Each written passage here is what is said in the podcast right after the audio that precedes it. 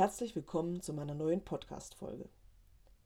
Habt ihr schon mal erlebt, dass euch der Schein getrogen hat? Und dass ihr, als sich die Zeichen für euren Irrtum mehrten, die wirklichen Hintergründe nicht wahrhaben wolltet, weil sie nicht in das Bild passten, das ihr euch vielleicht über Jahre hinweg von einer Person gemacht habt? Gelang es euch dann, euch zu öffnen für neue Sichtweisen und Erkenntnisse? Oder habt ihr auf eurer einmal gefassten Ansicht beharrt? Ich habe das Buch Briefe für Emily als zweites aus der Büchersendung meiner Schwägerin gelesen.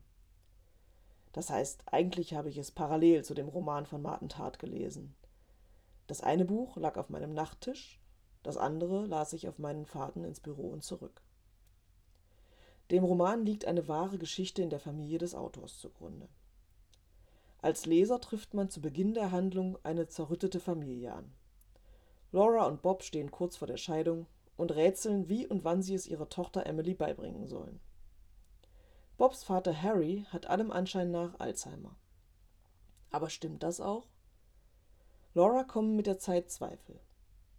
Als Harry stirbt, kurz nachdem Laura und Bob ihm vorgeschlagen haben, ihn in einem Pflegeheim unterzubringen, kommt sie durch Gespräche mit Harrys behandelnden Ärzten auf eine Spur, die ein ganz anderes Bild von den Gründen für Harrys Verhaltensweisen zeichnet.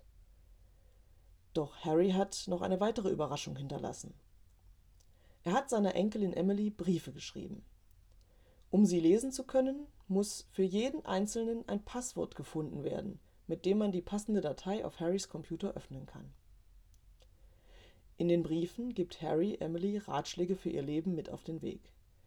Doch je mehr Briefe Laura und Bob und seine Schwester Michelle lesen, desto stärker wird der Eindruck, dass diese Briefe eher an sie selbst gerichtet sind.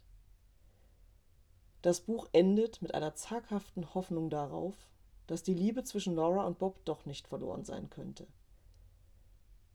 Die Geschichte wird einfühlsam beschrieben und die Briefe an Emily haben mich berührt.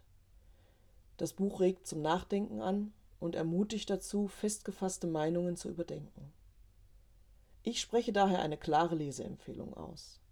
Beschenkt euch mit diesem Buch und der Liebe, die es verströmt. Bis bald.